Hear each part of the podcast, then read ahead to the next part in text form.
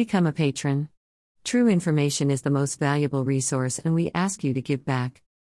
Die CIA und der BND Spionierten mit Manipulierten Chiffriergeraden der Schweizer Firma Crypto AG Hinterlangmere ALS 100 Staaten aus, darunter auch befreundet Länder.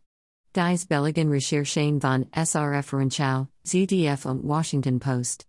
SRF Doc auf YouTube abonnieren, Bell, https colon slash slash www.youtube.com slash serdoc sub underscore co in Zentrumstadt an Aktenordner mit explosivem Inhalt, 280 Seiten, Bischer unbekannte Papier der Geheimdienste CIA und BND.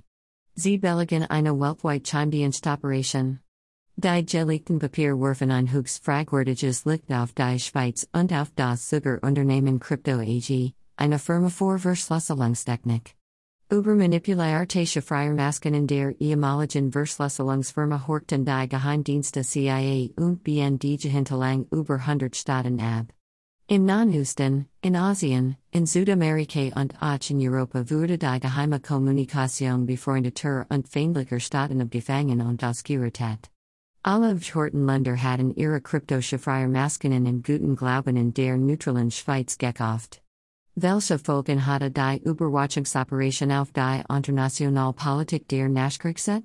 Wie gingen die Chiemdienstleute der CIA und der BND vor? Wie wurden die Schweizer Chiffriergerät manipuliert? Was wussten die Schweizer Behörden? Und was bedeutet dieser Skandal für die Schweizer Neutralität? Email address. Subscribe. Become a patron. True information is the most valuable resource, and we ask you to give back.